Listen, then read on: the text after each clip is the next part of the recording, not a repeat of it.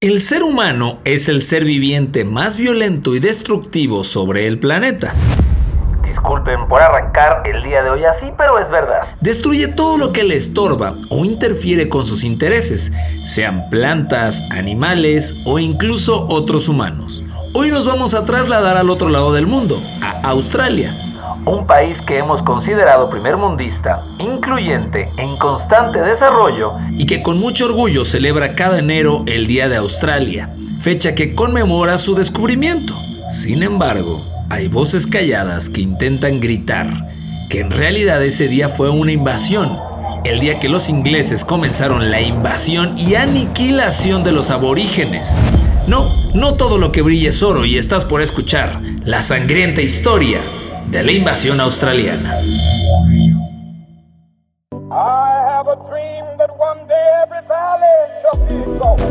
Bienvenido, ya estás escuchando Histeriadores, un espacio donde platicaremos de historia, pero te contaremos las cosas como realmente pasaron y no como aparecen en tu libro de texto gratuito, conducido por Daro Carrillo y Feror Casitas.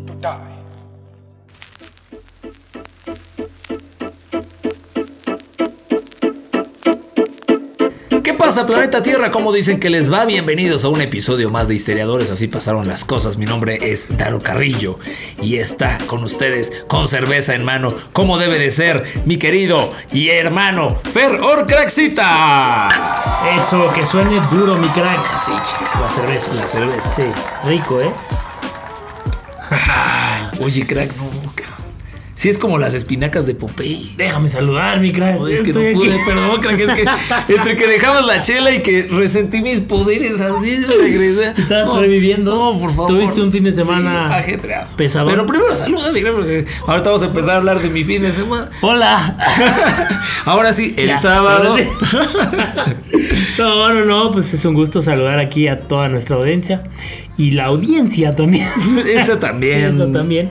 Este, pues en donde sea que nos escuchen, ¿no? En Galicia, en Washington, en Brunei. Así es, en, Lima. Aquí en Pachuca. En La Paz, en Tlaxcala, si es que existe. Yo pienso que no. En el Polo Sur, que ya llegamos Ya llegamos al Polo Sur. Oye, creo que hay una estadística que no he visto.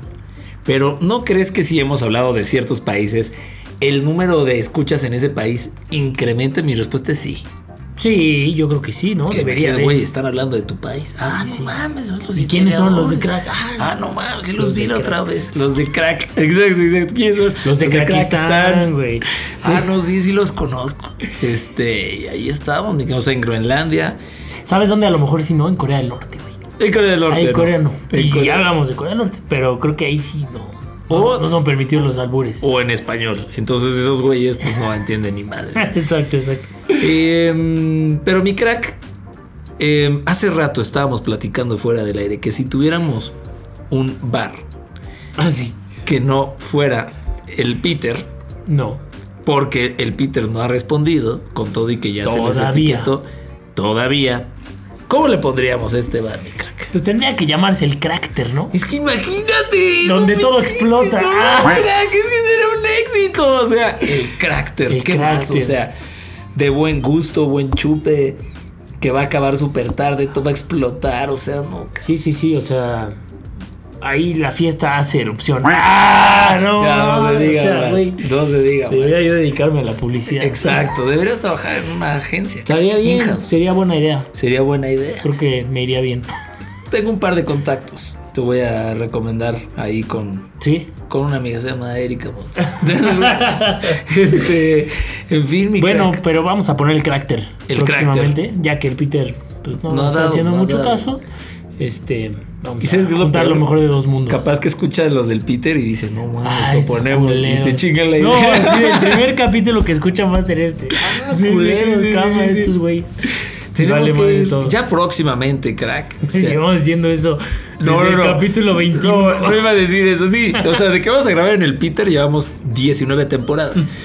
Pero lo que te iba a decir es que el final de esta cuarta temporada ya se empieza a asomar, mi ¿Este qué es? ¿El 76? 76. No mames, ¿Y si consideras que vamos a grabar dos?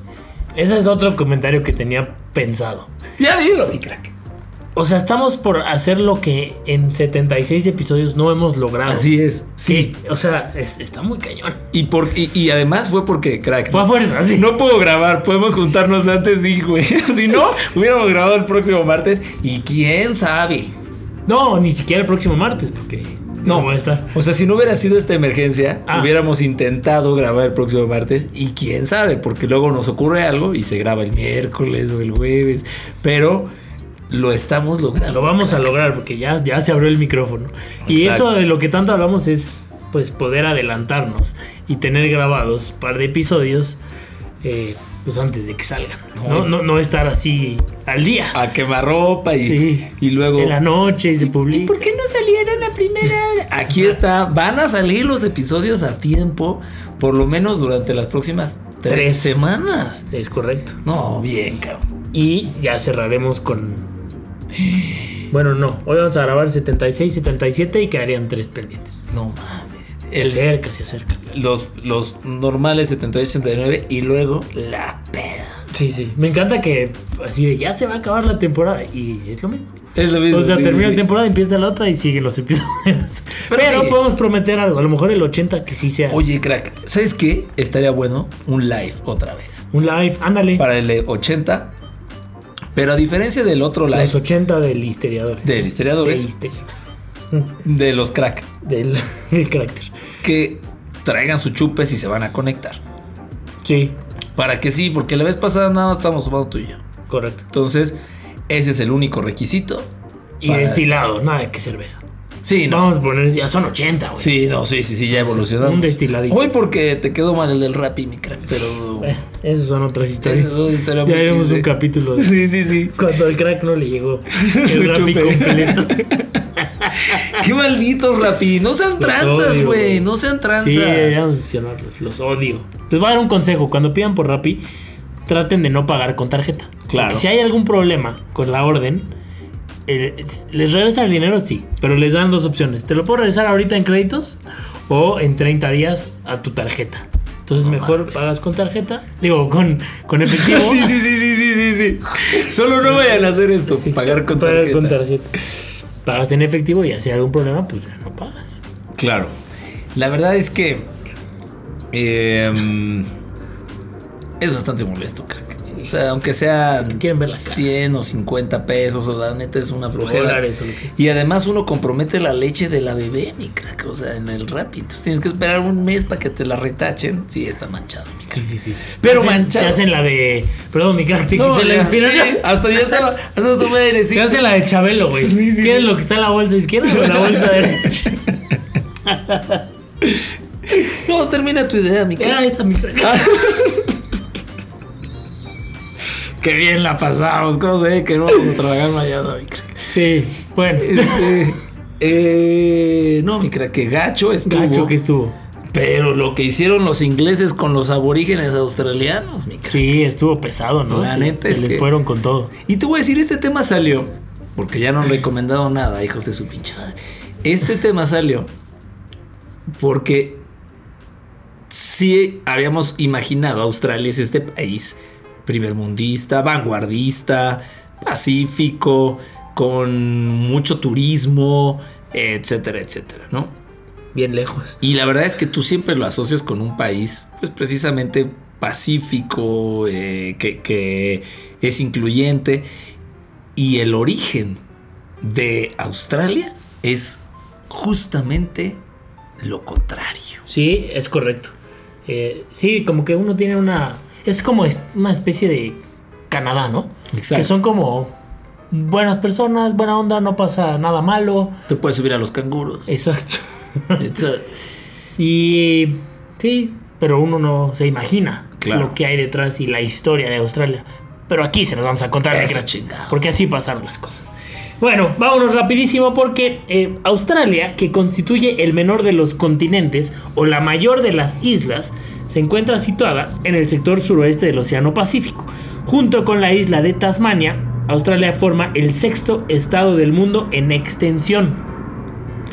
Eh, su nombre significa la Terra Australis Incógnita, el gran continente mítico del sur, cuyo descubrimiento motivó a algunos exploradores desde el siglo XVII. Eh, aislada durante milenios, Australia se pobló hace tan solo 50.000 años y permaneció prácticamente incógnita hasta la primera década del siglo XIX, o sea, hace poquito. ¿no? Eh, sitio de animales prehistóricos únicos en la Tierra, reino del ópalo y del oro, en posesión de ocho veces más ovejas que personas. No manches, crack. Güey, una barbacoa. Imagínate. No. No, pues ahí sí ha de ser la Ahí es, el, es que los días. Aquí es los fines de semana, ¿no? Exacto. Ahí ha de ser diario. Pero tendríamos que ir nosotros, mi crack. Se nos falta visión. Ahí estaríamos nosotros haciendo barbacoa. Grabando ¿Sabes qué es mi sueño? Hacer una barbacoa. ¿Neta, neta? Neta, neta. Ahora sí que tener un hoyo en mi jardín y hacer una barbacoa, güey, sería mi sueño. Pero lo voy a lograr algún día. Claro. Pero bueno, este contradictorio país es un exótico conjunto de selvas y sabanas, desiertos y arrecifes coralinos. Australia ha evolucionado culturalmente bajo el modo de vida europeo, totalmente ajena a las sociedades de su ámbito natural. A pesar de que Australia parece todo un paraíso y un país con la más alta evolución, también representa el choque de dos mundos, de dos versiones muy diferentes de contar los hechos. Forma parte de la historia de Australia de colosales dimensiones.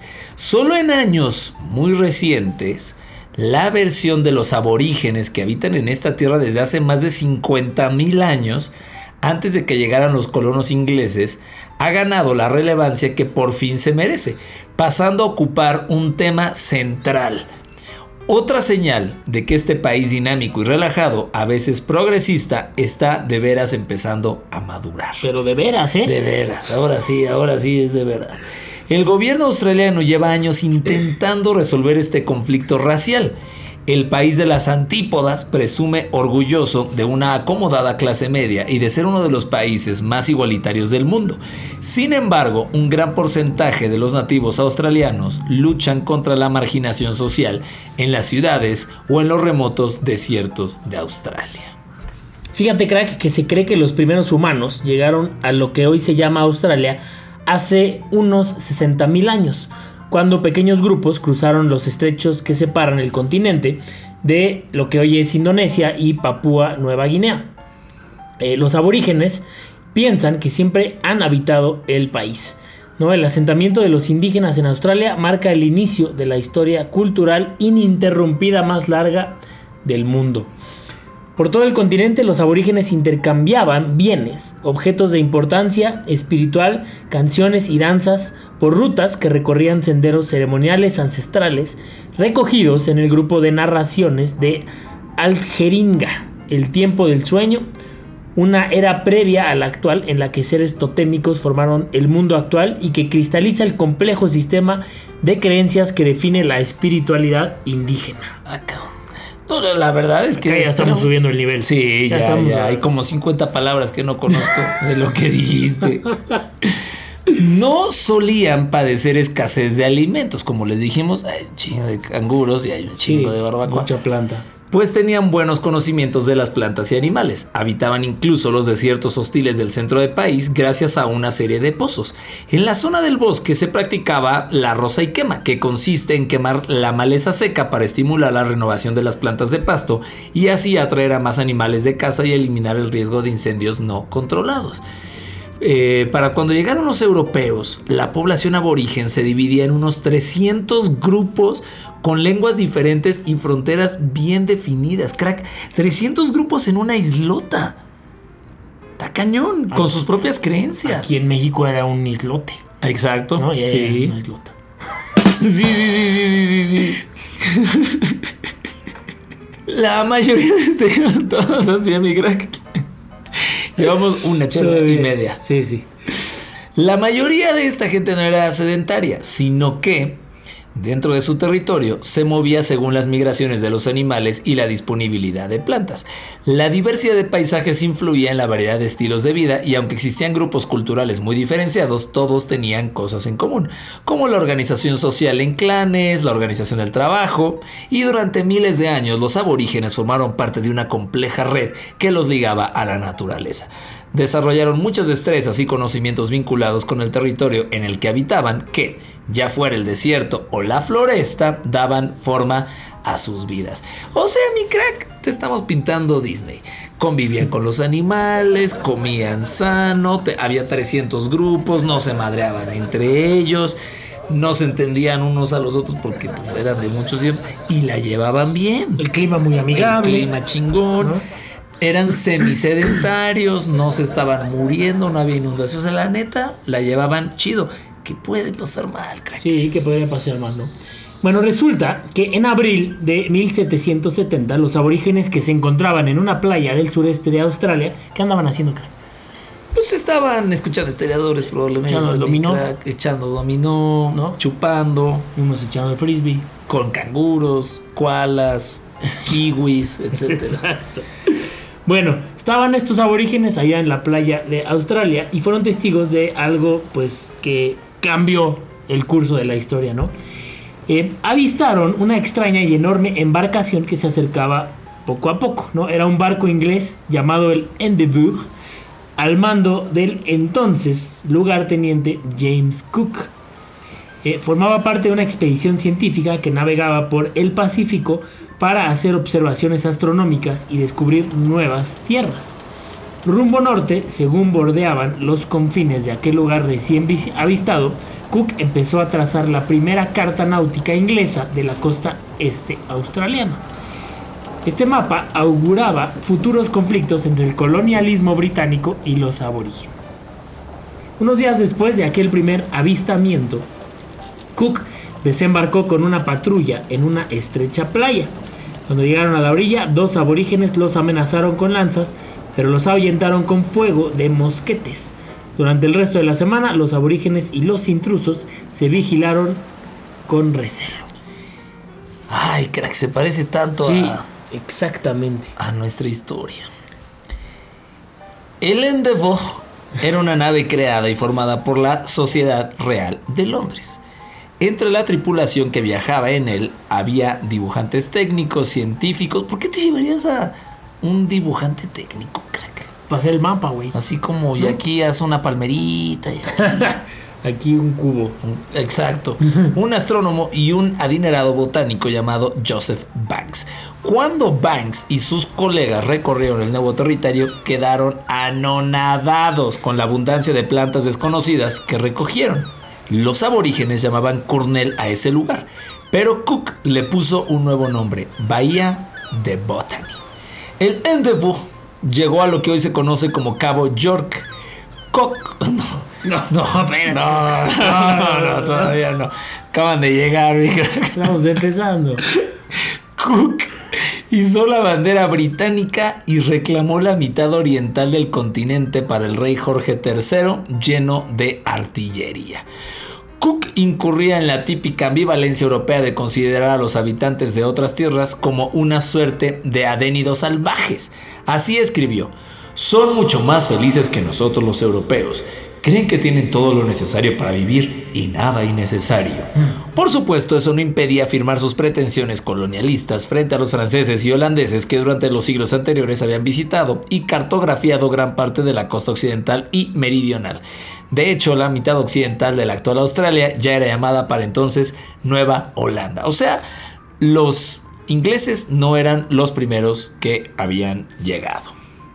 Correcto. En 1788, 18 años después de la llegada de Cook, los ingleses volvieron, pero ahora sí para quedarse. Llegaron en 11 barcos cargados con pertrechos que incluían armas, herramientas, material de construcción y ganado. O sea, más ovejas, crack. Se llevaron a su ganado, mi crack. En ellos, pues sí, porque tienen que reproducir. Imagínate, ¿no? si se van y dejaron todo el ganado allá, pues, pues no, se llevaron a su ganado. En ellos también viajaron 751 convictos y unos 250 soldados, junto con los oficiales y sus mujeres. Esa primera flota, una versión paria de los padres peregrinos estadounidenses, estaba al mando del capitán de navío Arthur Phillip. Tal como le había ordenado, lanzó el ancla en la bahía de Botany. Pero el paraíso que tanto había fascinado a Joseph Banks lo descorazonó el terreno era pantanoso, escaseaba el agua potable y estaba expuesto a los vientos y las tormentas. remontó la costa y alcanzó un puerto más resguardado, a poca distancia, una pequeña cala en la idílica tierra del pueblo Eoera. No. Eora. Eoera, me emocioné. Di mucha vocal. A mí también me costó trabajo. Pero sí es Eora. Eora. El pueblo Eora. Eh, allí estableció una colonia penitenciaria británica a la que bautizó con el nombre del entonces ministro del Interior británico, Lord Sidney. Mira nomás. Empiezan a sonar algunas cositas. O sea, pero lo que fundaron fue una cárcel, crack. Sí, correcto. Eh, los intrusos empezaron a talar árboles, a construir refugios y a sembrar. Las órdenes de Philip le exhortaban a que colonizara aquel territorio sin hacer uso de la fuerza contra los nativos. Pero la progresiva pérdida de sus tierras y fuentes de agua producto de la rapiña británica y una serie de epidemias tuvieron un efecto bastante devastador. La viruela acabó con la mitad de los indígenas de la zona de la bahía de Sydney. Se me hace que es Sidney Teotihuacán, mi crack. Sidneoticán. Sidneoticán, o sea, también se enfermaron de viruela. Correcto. Empezó entonces un periodo de resistencia. Los aborígenes lucharon por retener sus tierras y su forma de vivir. Las masacres se sucedieron por todo el país, con muchos indígenas desplazados de sus territorios. En el transcurso de un siglo, la población aborigen se había visto diezmada, aniquilada, destruida en un 90%. Los colonos se eh, adentraban cada vez más en territorio aborigen en busca de pastos y agua para su ganado. Se les llamó squatters porque ocupaban la tierra aborigen y la mantenían de forma violenta a partir de la década de 1830 y para imponer el orden e instituir una regulación en la frontera, los gobiernos permitieron que los squatters permanecieran en esas tierras de la corona, a cambio de un alquiler simbólico. Están documentadas masacres de los aborígenes en represalia por la muerte de algunas ovejas o de un colono. O sea, si se ponían al tiro, mi crack, los aborígenes, a pesar de que había una ley de no maltratarlos, si mataban una oveja o atacaban a alguien, había posibilidad de contraatacar y masacrarlos. Con todo, para fines del siglo XIX gran parte de las tierras fértiles habían sido ocupadas y la mayoría de los indígenas vivía en la pobreza, en las proximidades de los asentamientos o en tierras despreciadas por los colonos. Se tuvieron que adaptar a la nueva cultura, pero gozaban de escasos derechos humanos y a veces ninguno. Tenían pocas oportunidades de empleo, Muchos trabajaban por poco o nada como empleados domésticos o en el campo para así permanecer en sus tierras tradicionales. En regiones del interior esta situación no cambiaría hasta después de la Segunda Guerra Mundial. Crack, es que no puede ser, o sea, todo lo destruimos, todo lo hacemos mal, o sea... No, la introducción no, no decía mentira. No, no decía mentira, crack. O sea, llegaron, están los aborígenes chingones, contentos, llegaron los ingleses, de sus tierras los quitaron los hicieron sus esclavos y les quitaron sus derechos humanos. Aparte no es que estuvieran así como de aquí estamos al lado. Como Ucrania y Rusia. Ajá, exacto. o sea, sí tuvieron que hacer un viaje muy, muy largo. O sea. Y primero dijeron lo vamos a hacer cárcel. Cuando vieron que estaba chingón fue aquí está la bandera. Y pues es que donde hay barbacoa. Ahí sí, bueno, ese, ahí es. O sea, sí es ahí, Sí, sí es O sea, mi querido Hernán Cortés se distrajo. Sí, Se tragó los mocos. bueno. En la década de 1840 se puso fin al transporte de convictos a Australia Oriental. Poco después, en 1851, se descubrió oro en Nueva Gales del Sur y el centro de Victoria. La noticia sacudió las colonias con la fuerza de un ciclón. Hombres y algunas atrevidas mujeres se dirigieron a los yacimientos. Al poco se produjo una avalancha de buscadores de oro, buscavidas, cantineros, vendedores de alcohol, prostitutas y charlatanes. Sí, sí, sí. Vendedores de Creadores de podcast. Exacto. En Victoria, el gobernador británico se alarmó tanto por la forma en que se había alterado el sistema de clases victoriano como por la necesidad de imponer la ley y el orden en los yacimientos de oro. Su solución fue obligar a los mineros a pagar una cara licencia mensual con la esperanza de que los más desfavorecidos no se la pudieran permitir y regresaran a sus trabajos en la ciudad. Pero la fiebre del oro pues era muy intensa, ¿no? En el imprudente entusiasmo que reinaba en los yacimientos, los mineros soportaron a los bravucones soldados que cobraban la licencia gubernamental. Sin embargo, al cabo de tres años, el oro de fácil extracción se había acabado en Bayarat y los mineros tuvieron que buscar en pozos profundos llenos de agua. El corrupto y brutal sistema legal que los había despreciado los enfureció.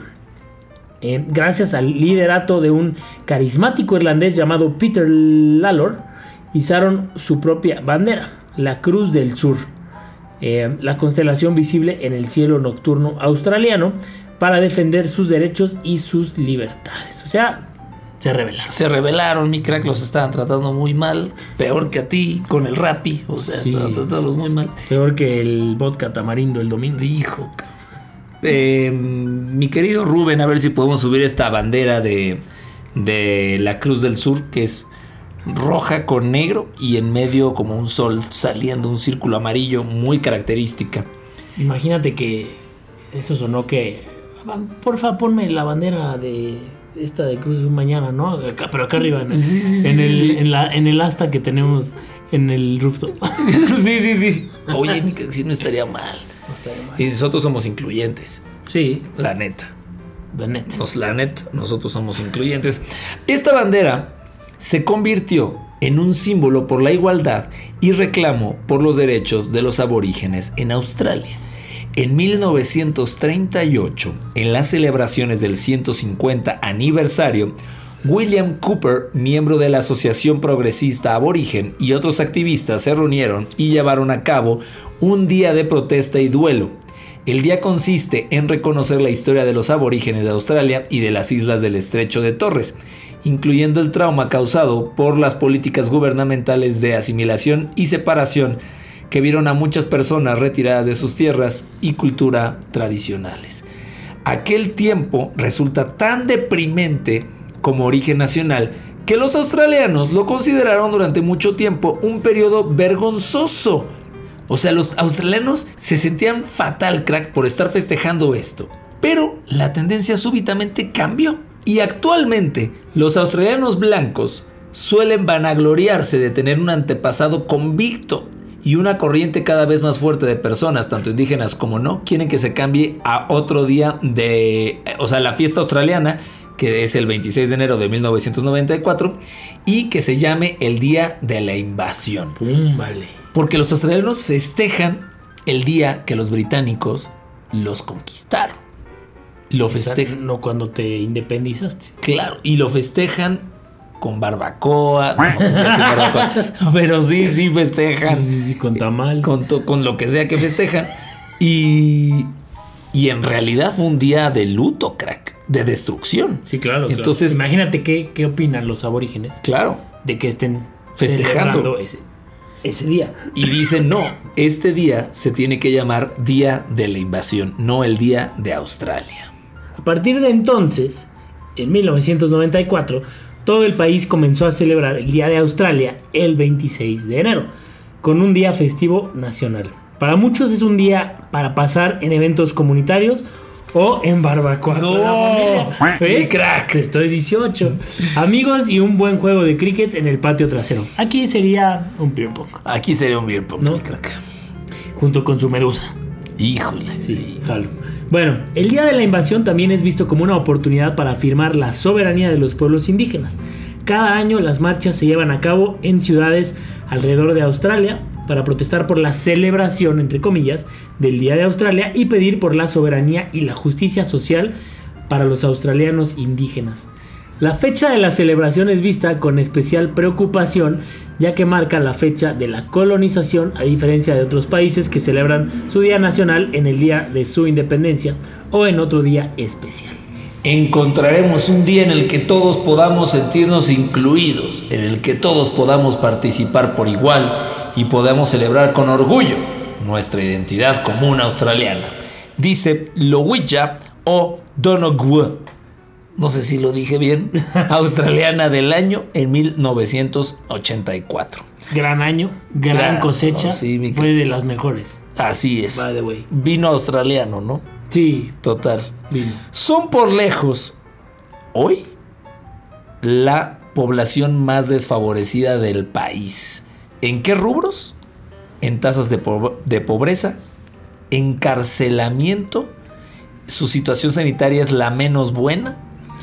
La campaña para acabar la, fiesta nacional no logra tener el consenso necesario. Según el último sondeo realizado por eh, diarios del grupo Fairfax, ante unas mil personas, 48% de los australianos están en contra de toda modificación y solamente un 28% crack apoya la idea. Australia, este país tan bonito que ustedes se imaginan, es en realidad y carga por muchos centenares una historia de masacre y de discriminación. ¿Y estás de acuerdo que el, el hecho de festejar ese día, pues hace más evidente eso, ¿no? O sea, si tú festejaras a lo mejor el día de la independencia o cuando ya te volviste a Australia como tal, pues no le das tanto peso, ¿no? Al tema de la invasión. Claro. Y al tema de, lo que llegaron a ser los malditos ingleses. Pero si pones la fecha ese día, pues todo se va al carajo. Y, y los australianos blancos presumen y se sienten orgullosos de que son hijos de presidiarios. Correcto. Porque eso, eso es lo que son, ¿no? Sí, sí. Em, nuevamente el color de piel, nuevamente el que la persona no se vista como te vistes tú, como eh, un, grupo que tiene creencias diferentes a las tuyas, solo por el puro hecho de ser diferente, merece ser exterminado. Lo hemos visto a lo largo de 76 episodios en Historiadores, creo cada que es diferente algo, lo destruimos. Sí, correcto. y ahorita este episodio me recuerda mucho, no sé si a ti te recuerde, crack, pero en el año 2000, en los Juegos Olímpicos, en la inauguración, que fue en Sydney, tocaron mucho el tema de los aborígenes. Y había, pues como, como que era parte de su historia, ¿no? Y como eh, lo, pues, lo celebraron mucho y lo aplaudieron mucho. y, yo tengo como muy, muy grabado esa imagen de de esos bailes aborígenes y de, esa presencia aborigen, como de estos somos nosotros. Claro. Y esta es nuestra historia y estos, de estos estamos hechos. Y, si lo ves, crack, eran 300 grupos y hace los miles, 1800, el 90% de los aborígenes habían sido asesinados. O sea, lo que deben de quedar hoy es poco y nada, con tasas de desempleo altísimas el grupo que son el grupo que más está encarcelado. Sí, sí. Los que peores condiciones tienen para vivir y para participar y para convivir. Y con todo y que nosotros pensaríamos que eso pasa en otro tipo de países, ¿no? Así pasa en Australia. Tómala. A mí sí me rompió el corazón. Tómala, barbón. Sí, pues uno tiene una imagen, ¿no? De Australia diferente a todo esto que estamos platicando. Sí. Y de pronto te topas con esto y con todo lo que hicieron y pues te cambia completamente la percepción y. Pues qué triste. No voy a ir a Australia ya, crack. Voy a regresar la isla que compré. Un día que esté bien crudo. Vas a la Por la barbacoa. Por la barbacoa. Por la crackbacoa. pues salud por 10, ve, mi crack. Salud. A todo esto. Sí, Aprovechando que estamos hablando de eso, güey. Salud, mi crack. Ahora sí, ya por fin se fue. Después de este mal trago. Exacto, exacto, sí. Este, después de este mal trago que em, le ocasionó mi crack y de estos malditos asesinos de aborígenes, en este momento están llegando, tocando la puerta y no era la pizza que pedimos, sino eran las efemérides de mi querido Krakistán, Feror Casitas. Vámonos rapidísimo porque ya tengo hambre y la pizza se está enfriando. Las efemérides. Un 3 de mayo de cada año, mi crack. Claro, claro se celebra el Día del Albañil. Ah, sí, el Día de la Santa Cruz. Exactamente, el Día de la Santa Cruz también, ¿no? Eh, los mexicanos antiguos, y es un poco de contexto de por qué se celebra el día de hoy, el Día del Albañil, pues es porque hoy es 13 de mayo, ¿no? Sí, sí, sí, gracias. Bueno, vamos con el dato curioso. Los mexicanos antiguos resulta que realizaban en estas fechas unas ceremonias para solicitar buenas cosechas en el año, ¿no? Después de la invasión europea y el establecimiento de la religión cristiana como única, pues los agricultores continuaron con sus celebraciones, pero ahora le rogaban a la Santa Cruz, ¿no? Con el tiempo, muchos albañiles tuvieron que abandonar el campo y migrar a la ciudad para buscar trabajo Eh, y muchas veces el trabajo que encontraron fue el de albañil. Era como el trabajo pues, más popular, accesible, ¿no? Sin embargo, estos albañiles continuaron con costumbres que tenían desde que eran campesinos, como celebrar el 3 de mayo, es decir, el Día de la Santa Cruz. El cambio radicó en que ahora no le piden a la Santa Cruz buenas cosechas, sino no tener accidentes en el trabajo. Pues hay muchos accidentes que pueden llegar a ser fatales. Crack, el día de la Santa Cruz siempre se muere gente. Pues, Neta. Pues sí, todos los días muere gente. O sea, me refiero, le piden a la Santa Cruz que no les pase nada y ese día hay muchos accidentes. Sí lo es, y así lo es. Es por esta razón ¿no? que en las construcciones de nuestro país hay cruces de madera decoradas con papeles y listones de colores. Así que, aunque el Día del Albañil no es algo oficial, por la devoción de muchos de estos a la Santa Cruz, se ha instituido. instituido es del hambre, creo. Sí, sí, sí. Se ha instituido popularmente este día como el Día del Albañil. Así que. A todos los maestros. A todos los maestros. Felicidades. el banquete que no se han de estar armando, Sí, y, la verdad son fiestas, por ejemplo, en las que son las cementeras, es, es, es, la Navidad. Claro.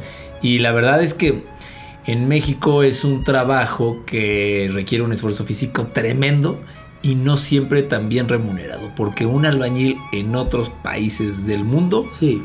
cobra carísimo. Sí, sí. Aquí es no es bien pagado. No es justo. No, no, no, no, está justo. No es justo, crack.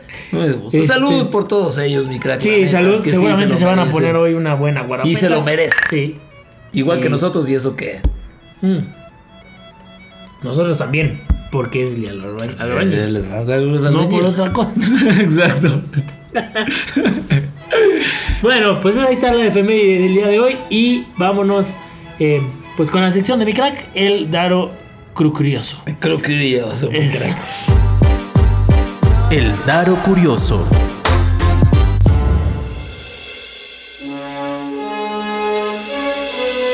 Creo que este dato está chingón. Venga. La neta está chingón. Las zanahorias, mi crack. ¿De qué color son?